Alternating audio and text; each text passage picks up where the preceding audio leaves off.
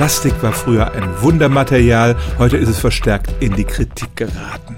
Das hat was mit den Umweltfolgen zu tun, aber es ist eben auch so, dass Plastik nicht vollkommen neutral ist, sondern dass Stoffe aus dem Kunststoff zum Beispiel ins Essen übergehen können.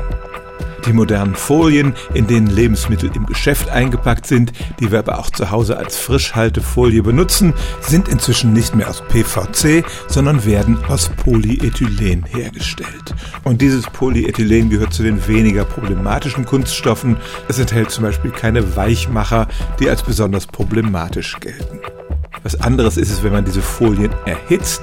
Polyethylen hat einen niedrigen Schmelzpunkt und wenn es heiß wird, können durchaus Stoffe austreten. Das kann zum Beispiel der Fall sein, wenn man es in der Mikrowelle einsetzt. Sie haben es vielleicht schon mal erlebt, wenn man einen Suppenteller mit Folie überspannt, dann saugt die sich so richtig in die Suppe rein und diesen Kontakt mit dem Essen sollte man vermeiden.